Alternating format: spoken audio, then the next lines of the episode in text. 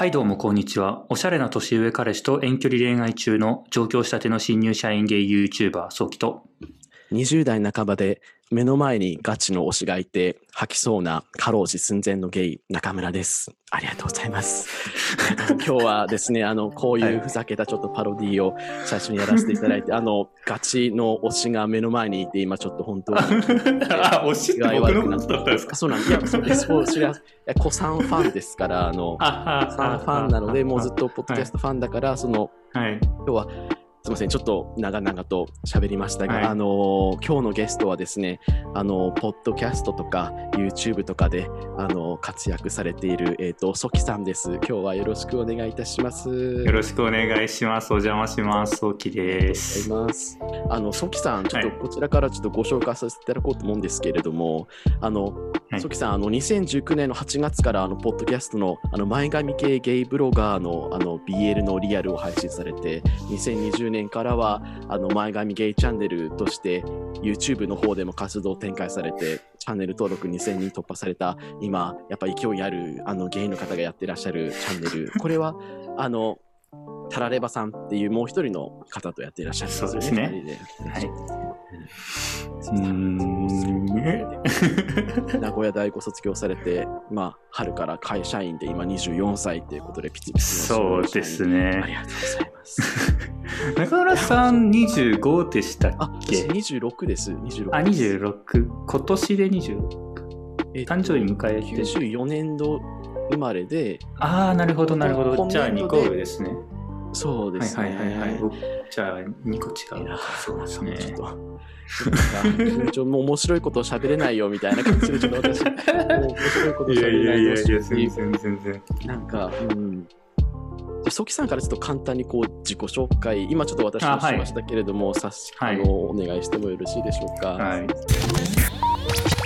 えっと、そう来ています。さっきあの中村さんが紹介してくれた通り、えっと、最初ブログ、ゲイブログ始めてやってて、えーその、えーブログやっててブログ仲間で仲良くなった、えータラレバさんと一緒に、えーポッドキャストをやって、えーその後まあ、あ調子に乗って YouTube もやってるっていうような感じですね。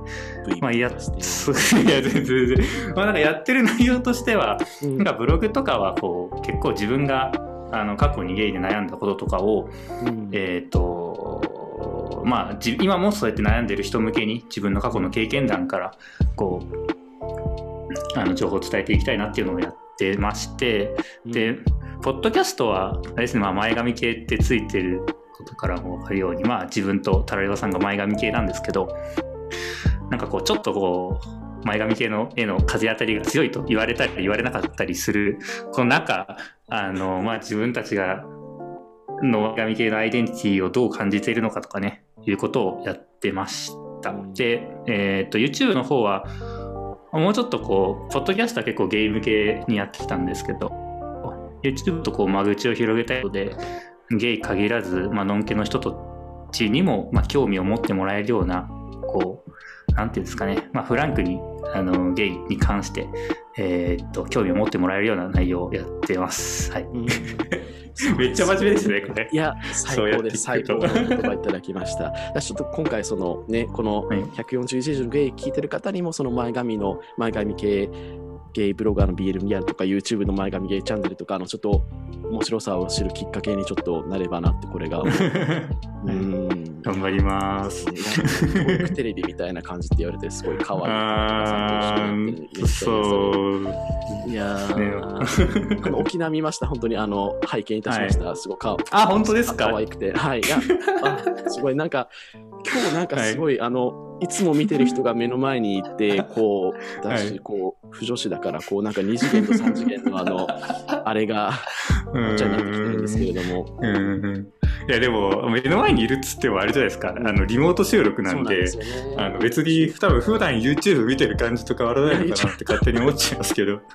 確かにこう、うんねまあ、れ連動して動いてくださるで、ではい。やっていただいて、まあ、この、まあ、簡単に、まあ、まあ、今回、まあ、本当にこうフランクに話していただいて、全然あの適当に話していただいていいんですけはれども。あのまあ、コラボのきっかけがですね、なんか、ちょっとインスタを、ソキさんのインスタを私拝見してまして、いつもすごくおしゃれそうですね相互フォローですね相互フォローありがとうございます。ということでうーんでたまたまなんかストーリーに、まあ、あるポッドキャストに関する投稿を載せたら、こう、ソキ先生がいいねってしてくださって、あリアクションうんがそうです。してる。で、そこで私、ダメ元でお願いしたら、あの、受け受け入れていただいたから。そうですね。うーん。なんか、僕、ツイッターやめちゃったので、うん。こう、なんか、あれなんですね、他のポッドキャスターさんと、その連絡をが取れなくて、基本的に。ちょっとこう、なんだろう、感想のハッシュタグツイートしたいとか、ああ、なるほど。うんなんかちょっとこうつぶやいてることにリプしたいみたいなことってうん。あるっちゃあるんですけど、うん。そうそれができなくなっちゃったので、うん。なんかそういう意味でねこう中村さんはインスタでもつながってたし、はい。まあ、そういう意味でよかったかなって思いますね。うん、嬉しい。ツイッターは再開されないんですか、ちなみに。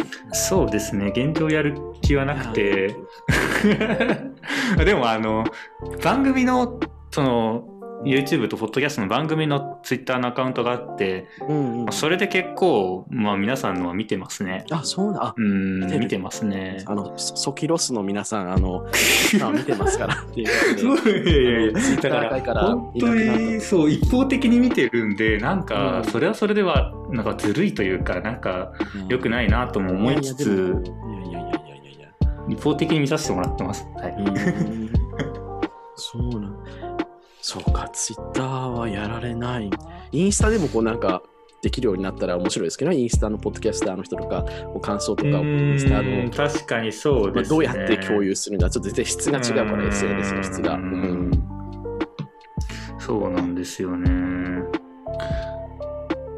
そうだから結構ツイッターそうこの前もあのゆとたわっていう、結構有名なポッドキャストがあってそれのオフライン、はいああのオンラインイベントがあってはい。それで結構そのイベントのなんかなんだろう感想とかをその場でハッシュタグつけて、あのみんなつぶやいてねって言ってて僕も乗っかりたかったんですけどツイッターのアカウントなくて、あら、いや、こうなんか、偽名で、偽名で今から作ればいいんじゃないか、こうなんか、まあ確かにそうですね。ゾゾゾギーみたいな、微妙にかぶせに行くんですねそこで誰誰だこいつみたいな風に ありますよね。うーん。ところで、いや、そうなんですね。うーん、いや、私、ソキさんのツイート好きだったから、こう、本当ですところで、うーん、というところで、じゃあちょっとまあ、ちょっとじゃあ話をちょっとずらさせていただきますけれども、あの、まあ、こう、前髪系と打ち出したチャンネルなので、こう、で、こう、ソキさんもタラレバさんも前髪系の、まあ、先駆者というか、あの全然先駆者ではないですけど回復に、人権回復に尽力しているという確かにそういう意味ではちょっと先駆者かもしれない。そうね。うん、全然ね人権取り戻せてないですけどね。ジャンヌ・ダルクだよね。ジャンヌ・ダルクが。うんえということで、そのまあ前髪系、私もまあ一応前髪系とちょっうんと反発のその間をこう行ったりう来たりしてたんんですけど、まあ私、2019年当時は前髪系だったから、こう、あ、ありがたい。あそうなんですね。宗教だと思ってて、私は。はいはいはい。まあ信仰すべき教祖がいた話。まあその前髪系の、まあそのこれまでとか現在とかこれからとか、意外と前髪系チャンネルって、あ、前髪系チャンネル、ポッドキャストの方でもはい意外と前髪系だけ話すわけじゃなくて、いろんな。えそうなんですよね。最初の方とかはうん本当に前髪、あ、ごめんなさいね。あの、最初の方とか本当にずっと前髪系の話をずっとしてたんですけど、なんか最近はもうちょっとこうん。う、なんだろう、お悩み、恋愛相談したりとか、うん、なん。かのんけとの付き合い方とか、なんかそういう方向ばっかりで、うんうん、なんか前髪系の話しなくなったんですよね。うん、いや、うでもんいいと思います。こう前髪系だけ喋るだけでもこう、視聴者的にもなんか、まあ、まあまあまあ、そうですね。かそうですね。広がりがあって、その、のんけとの恋愛の話とか、そのお悩み相談とかで、うん、そっちうんどんどんね、いろいろ聞く人が増えてって、聞く人も嬉しいと思うから、いいと思う。うん でそんな中前髪系の話をこれからしようってことですよね。すいません、ちょっと、うん私、どうしても私もしたい、したい、私も、はいはい、いやでも僕も中村さん回復したいっていう。うんそう中村さんと前髪系の話すごいしたくてあ、本当ですか？すごいブログとか書いてたじゃないですか。あ、書いて、あの、前森の系首を取ったように書いてましたけれども、本当に。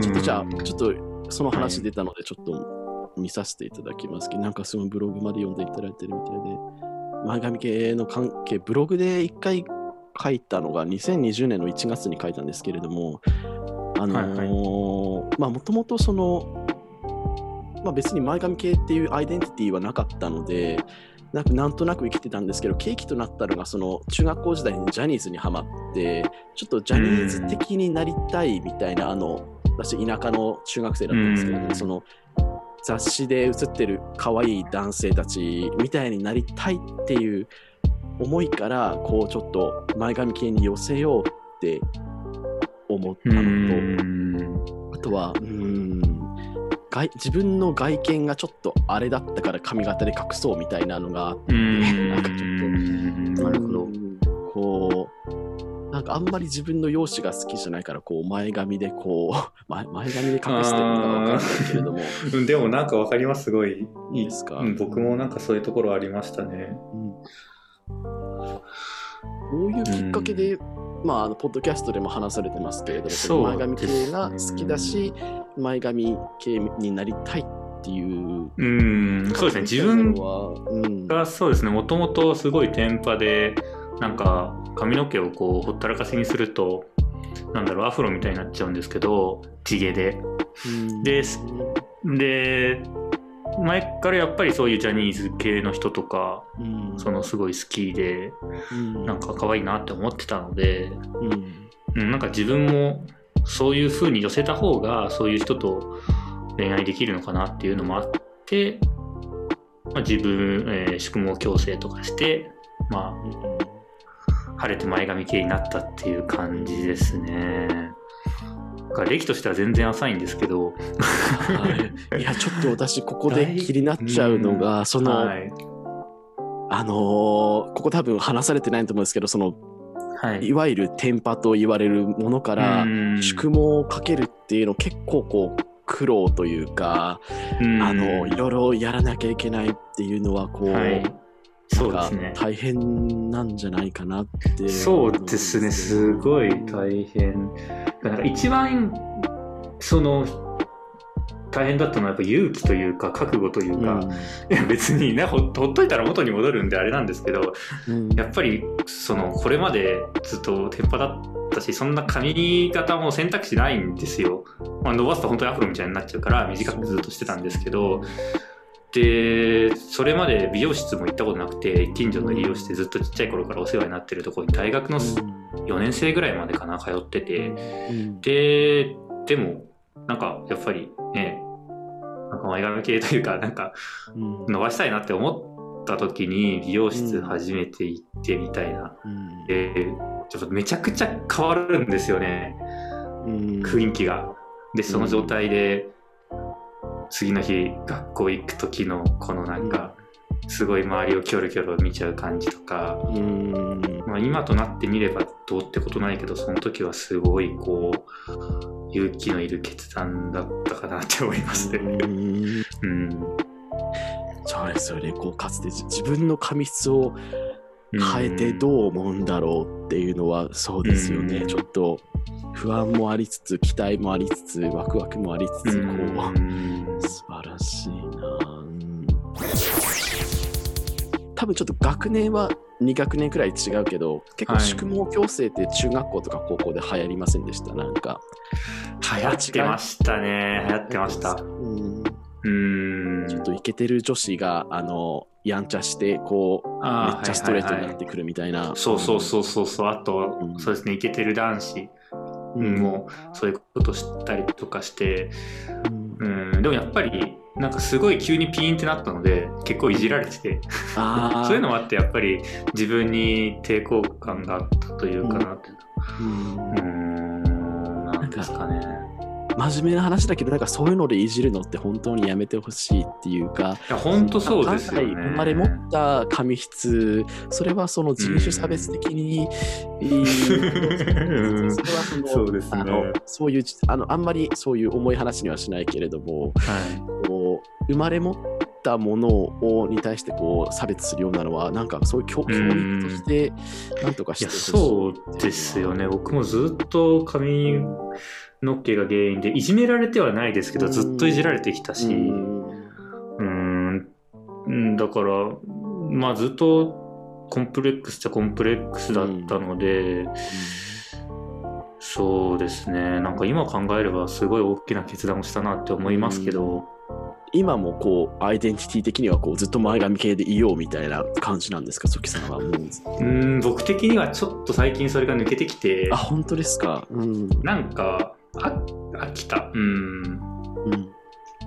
まあ、僕今前髪系というかまあちょっとこう肩少し変えてうん、あのセンターパートってこう真ん中でこう分けてって、うんまあ YouTube 見てもらうとなんとなく分かると思うんですけど、また前髪系の中ではちょっとまた違う系統というかああ、ちょちょっとおしゃれ系統に というかまあそうちょっとまた、いわゆる典型的な前髪系ではない髪型だと思ってるんですけど、うーん、まあ今の髪型もちょっと飽きてきて、こう、うん、なんか、単一回単発にしたいなとかいう気持ちもありつつ、うん。おうん、前髪上げてみたいなとかいう気持ちもありつつ、おーいやー、これ、ちょっとすごい嫌な話ですけど、こう YouTube で髪切るぞってなったら、こうちょっと、はい。ファンファンの方がこう 喜ぶんじゃないですかね。ああ、喜んでくれるといいですけど、あすいません、ちょっと何も考えずに言ってしまったけど。うーん。私今日はあの2000、うんあの最初の方の投稿をちょっとポッドキャストを聞き返してきまして、はいはいはい、ありがとうございます。んう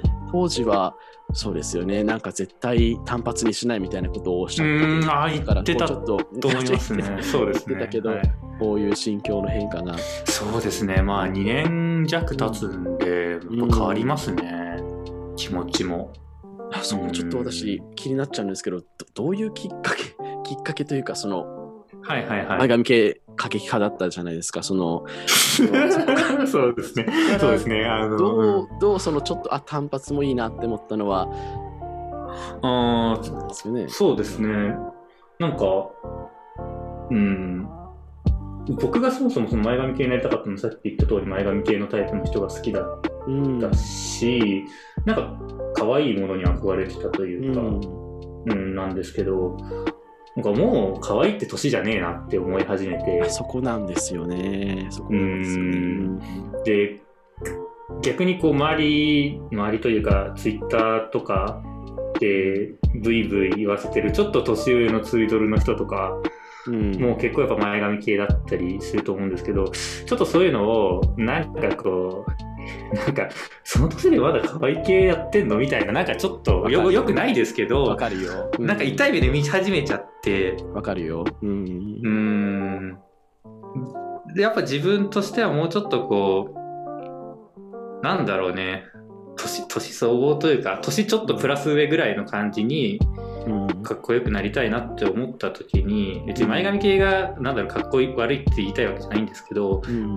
もっと別の選択肢あるんじゃないかなっていううん。ふうに思ったっていうのと、あとは単純に今付き合ってる人がいるので、うん。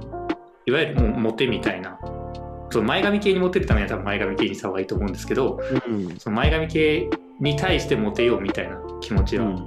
別にもう必要ないので、うん。なんかなるほど。新し新しいのにチャレンジしてみようかなみたいな、そういう感じですかね。ど、うん、今話されたのがそのちょっとその年齢を重ねることによって前髪がっていう話とあと、うんまあ、パートナーがいるからそんなうんモテを気にする必要がないっていう、まあ、要素があってうん確かにそうだなって思いました。うーんカレーね私も私もそうなんです、まあ、26になっていつまで前髪系で入れるんだっていうのは、うん。あって、まあ、会社、なんかこう、私も社会人でこういろいろ人と会って、なんかいろんな企業とか公務員の方とかあったりして、うん。なんかこう、めっちゃこう、やぼったい紙だと、あんまり社会人としてどうなの？みたいな風に、うん。そういう嫌なのがあったりするから、なんせ、そうですよね。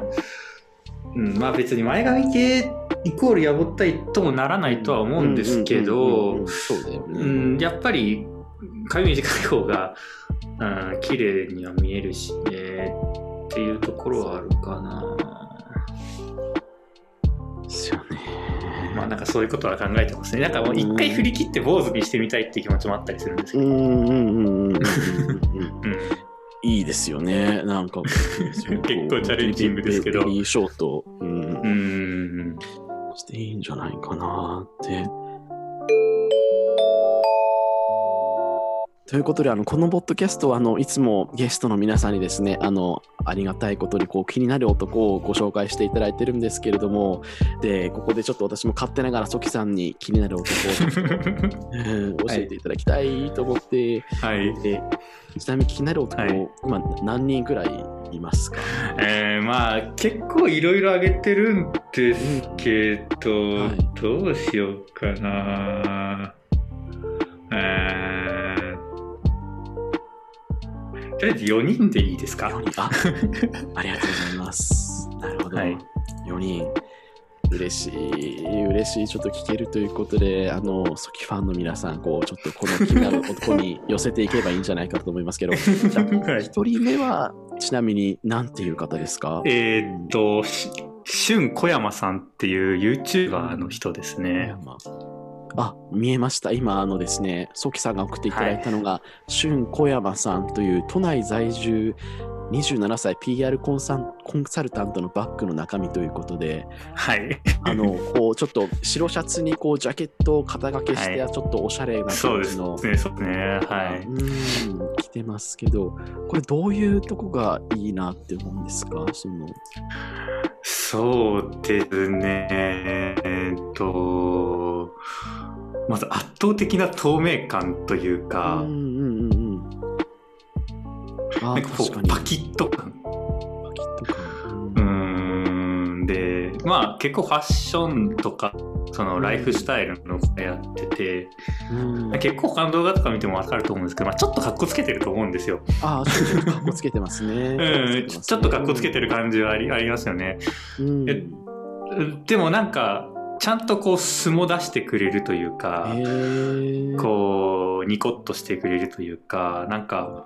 うんうんななんていうんですね。なんかこういう日本人あんまいないんじゃないかなって確かなんかちょっと一瞬ハーフかなって思うような。うん、でも一応純日本人らしいですけどそうなんかこの感じはなかなかないぞと思って。あかあうん。おっしゃってたこうちょっと確かにこうツンとちょっとおしゃれ系と見えつつこうサムネでちょっと笑顔が出てくるとちょっっと可愛らしそういそうそう草があって。そうそうそんな感じですね。うん。可愛い28歳。なんかすごいいい匂いがしそう。すごい。そうですね。なんかうん。いつもいい匂いがしそうすそう。なんか僕も昔からの好みで言うと本当に典型的ななんか前髪系好きというか、ジャニー系好きというかっていう感じなのでうん。本当に顔だけで言うと、まあ、吉沢亮さんとか千葉雄大さんとかね、まあ普通にもうめちゃくちゃあのなんか100点満点だと思っちゃうんですけど、うん。なんか逆にその最近そういうこうなんだろうバリバリキラキラ前髪系がちょっとこう直視できないというか。直視できない。結構中村さんってはい。すごいこうのめり込んでなんかいろんな画像を漁ったりとかすごいうん。しされてると思うんですけど携帯に画像保存し,、たりとか。はい。僕逆にそれができないんですよねなんか。えー、距離取っちゃうんですよね。これうんなんかわかんないんですけどうんなんか劣等感感じちゃうんですよね。いや別に別にその、なんて比べる土壌にないんですけど、なんか勝手にすごい劣等感感じちゃうんですよね。そのいわゆるこうツイドルみたいな人たちもすごい前髪系でキラキラしてる人を見ると、うん。うん、だから逆にちょっと別系統というかうんそう俊小山さんとかもなんか前髪系でもないと思うんですけど髪上げてて、うん。なんかちょっとこうそななんだろうな。うん。そういう人の方が気になっちゃいってますね最近は。うん多分全然わかんないと思うんですけど 中村さんには。私こう私こう仕事柄すごい気になっちゃうことはちょっと聞いちゃうんですけど何なんでしょうねそのそのコンプレックスっていうのは何なんでしょうね。うん何なんですかね。保存できない眩しくてなんか。いや好きなんですよ。好きなんですけど、うん。なんかこううーん。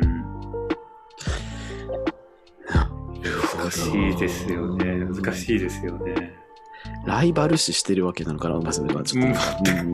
全くそんなことないはずなんですけど、何なんだろう。んまあ一つある。まあそのさっきのその何何でしたっけ自分が言ったのその劣等感感じるっていうところと、もう一つはその元彼が割とそっち系なんだったんですよ顔が。う。それがあるんじゃないですかね。うん。でその人、うん。まあもう2年前に別れたんですけど、うん。ちょっとその別れがあんまりこう自分的にはいい別れ方ではなくてなんかこうまあそれに対するこうなんて言うんだろう。なんかトラウマじゃないけど、うん。ちょっとそういう気持ちがあるのかもしれない。それはうん。なんか感覚的にはそっちの方が大きいんじゃないかなっていうのがあっんてやっぱりどうしても私も元彼がいるけれどなんかそういう人を見ちゃうともう7年前ぐらいですけどちょっと思い出しちゃったりするからあやっぱそういうもんなんですかね。そういうものそういうなんか特にそうトラウマ的な分かりがしちゃうと、うんやっぱりそう思い出しちゃうっていうのはねなかなか時間をかけてやっていかないとって。うん。話がすみません脱線しましたね。すいません、僕が男性させちゃったんですけど、聞いちゃうからそう私が聞いちゃうね。ファンだから聞いちゃうからっていう話で。うん、だから、うん。もう本当に、その、こうん。なんだろうね、今回あげる4人は本当にその、うん。キラキラしすぎてないというか、うん。なんて言うんだろう。別に。う、ん、ある意味ずっと見てられる、うん自分的にはっていう感じの4人をあげようかなと思って。ということでまあその手頃な4人を紹介していただけるということでいや、全然こだってこれじゃない人も出てくるんですけど。ありがとうございます、ありがとうございます。はい、じゃあ、一人目、小山す俊さん、こう、ちょっとすごい、こう、端正なお顔出しで可愛らしい笑顔が、はい。えファッショニスタ、ありがとうございます。そうですじゃあ次ですね。次はちょっとまた系統変わってですね、はい。えっと、相馬勇樹さんっていう、えっと、名古屋グランパスのリンクを送りました。ええっと、名古屋グランパスのあサッカー選手ですね。ちょっと、これもしかして、リンク用意してらっしゃるんですか？あ、今、一応。あ、あ、すごい、ありがとう。え、いやー、かわいい、かわいい。相馬ですよね超かわいい。うんそうなんですよね、これ僕。うん僕と同い年なんですけど、うーうーん、なんか、何がいいままず顔もかっこかわいいかわいい。と思うんですけど、何がいいって、こう、結構身長が低めなんですよね。うんうんうんうん。サッカー選手にしては、まあ、166センチって、うん。そんな高い方だと思うんですけど、うーん、で、こう、僕結構身長低い男の子好きで、身長低くて、こういうう結構可愛い系の顔。ん。うん。っていうのがすごいこうまあもともと名古屋であの住んでて応援してたっていうのもあってうん。すごい好きですね彼は。うー。んああ、なるほどね。おばちゃんに愛されそうな感じ。あ、そうです。おばちゃんに愛されそうだよね。なんか、そうですね。うん。あの、味噌カツ食べてきや、みたいな、なんか、名古屋に合わせてもらってありがとうございます。ごめん、ごめん。あ、そう、うん、かかわいい。なんか。でちょっと結構がっしりしてるんだね。そうですね。ちょっと、サッカー選手にさ、ちょっと太ってるんですけど、そこもいいんですよね。うんあそう。あと僕ももう一個好きなところがっていうのを忘れたんですけど、はい、丸顔なんですよね。ちょっと、うんうん、特に太ってる時とか。丸顔で身長低くて童顔っていうのがまあ僕的にはこうなんて言うんでしょう。なんていうの？三本柱というか。三本柱。っていうんですかね。すごいいい条件。僕の初恋の人がこんな感じだったんですよね高校時代の初恋を重ねるっていうのは すごいあるうん。初恋の人はこう人生一生背負うからねそれは。うんそうですよね。こう背負うから。うん、ちなみに私も結構背低いんです。165ぐらいなんですよっていうアピールをさせてじゃあ。ああ、ありがとう、ありがとう、ありがとうっていうおおし、はいはいはい、よし、ここでポイポイント稼いだぞっていうところで、相葉祐希さん、えー、これはさあ、そ、そ、相馬祐希さんですね。相馬祐希さん。あ、はい、相馬祐希さん。はい。どうやって知ったんですか、ちなみに相馬さん。あ、これはもう本当にその、サッカーの応援してて、グランパスの、うん、あのテレビで中継見てて、うん、なんか、その時ちょまだ大学生だったんですけど、うん、こうなんか大学生でもこう出れるみたいな J1 プロに出れるみたいな、なんかそういう C 制度使ってずっと名古屋でプレーしてる人で、はい、なんか本当初見から、あすごいいい選手が名古屋に入ってきたなっていうふうに思いましたね。うんですね。かわいい。なんかこう、ちょっと見れば見るほどこのが、がたいの良さがちょっと気になってきちゃうけれども、なんかこう、いいね。そうなんですね。いや、めちゃくちゃちゃくちゃ押したいです、これは、そさん。押してください。一応なんか最近、ちょこちょここうグラン、名古屋でも成績が良くって、うん、日本代表、うん、あの、アンダーなんとかだと思うんですけど、日本代表にも呼ばれたりしてるので、うん、まあ、皆さんで応援していただければいいかなと思います。ちょっと、140字以上のゲイリスナーの皆さんで、相馬さんをあの応援して、相馬くんはね、応援してくれればいいかなと思います。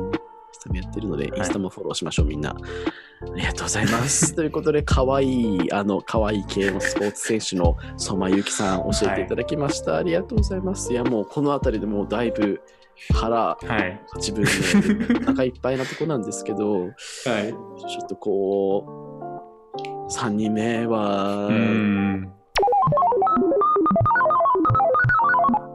えー、っと、僕の、こう、なんて言うんでしょうね。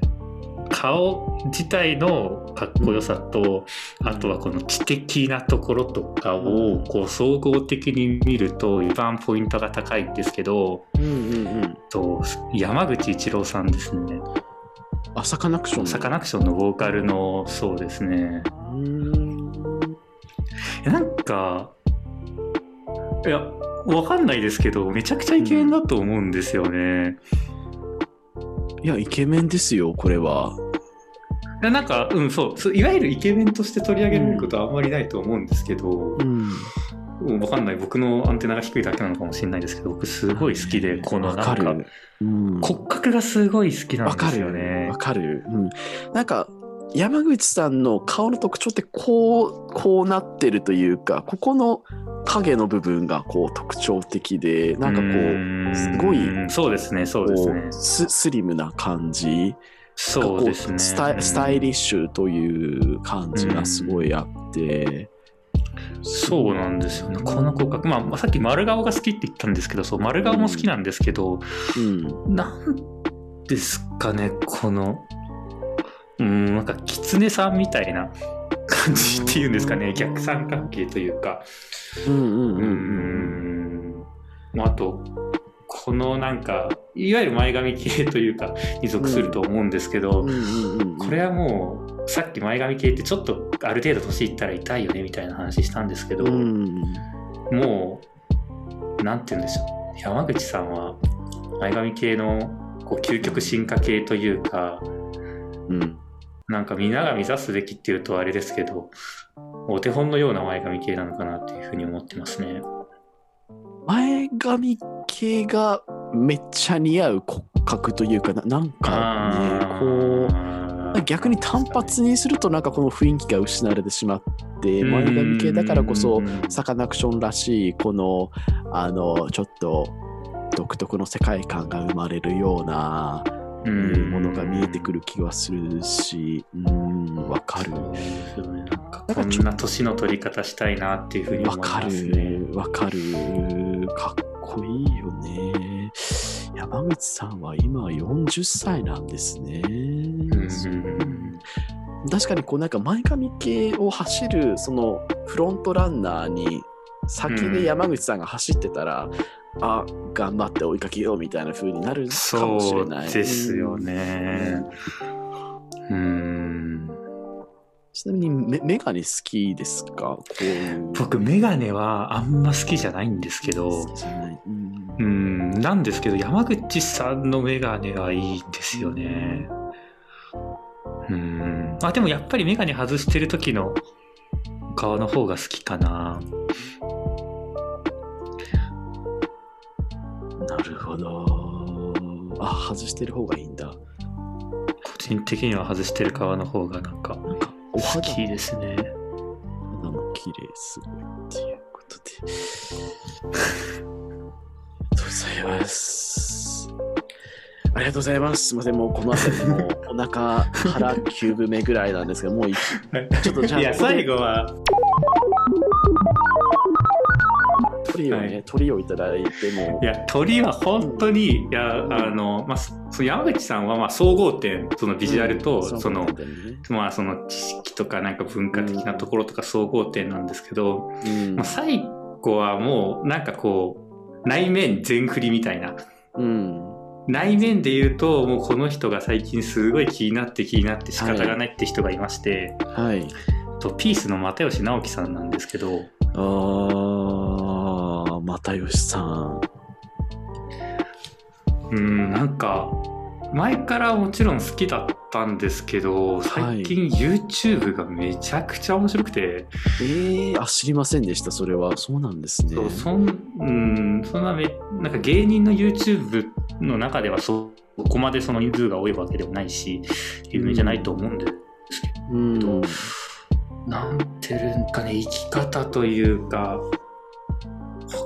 こいいし、うん。いやもうこの人本当たまんないなって思うんですよね。